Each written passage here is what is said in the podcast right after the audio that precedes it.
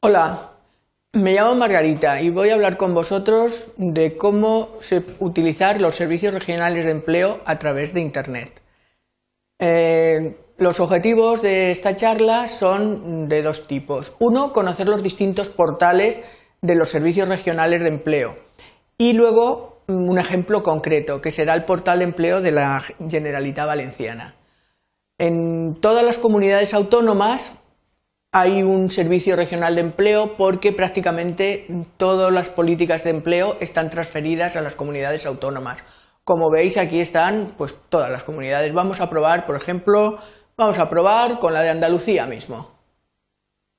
Bueno, pues como veis, ahí tiene distintos servicios, te van diciendo las cosas que puedes utilizar, eh, qué novedades hay, concursos, etcétera, etcétera. Esta es, por ejemplo, la de Andalucía. Vamos a ver otra. Vamos a ver la de Canarias, por ejemplo. A ver si es igual, es más bonita. Pues ah, también. Mira lo que dice, que ayudan a los empleados, qué tal, en fin. Esta es otra y vamos a ver otra. Vamos a ver, por ejemplo, por ejemplo, uh, a ver, a ver, a ver, la de Madrid. A ver los madrileños que nos ofrecen.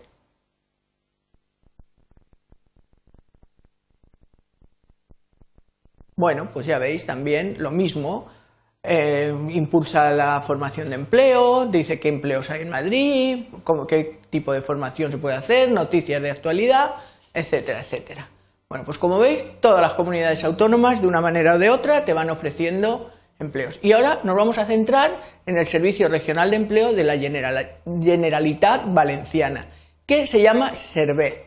Y tenemos, mirar, aquí tenemos los servicios que ofrece, hay ofertas de trabajo y luego las últimas novedades sobre los trabajos que se pueden pedir, solicitar.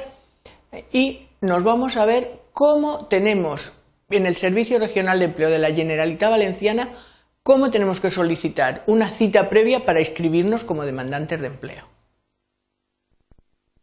Aquí tenemos,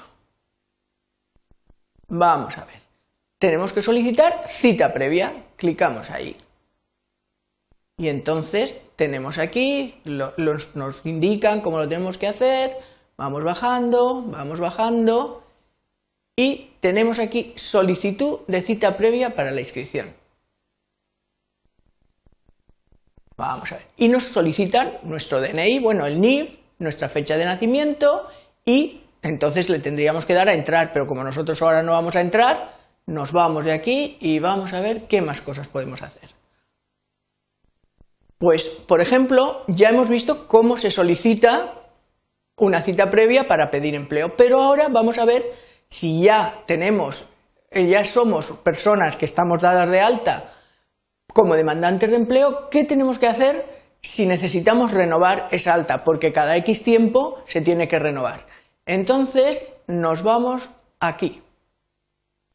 Y vamos bajando, vamos bajando, vamos bajando y aquí solicitamos la renovación. Ahí.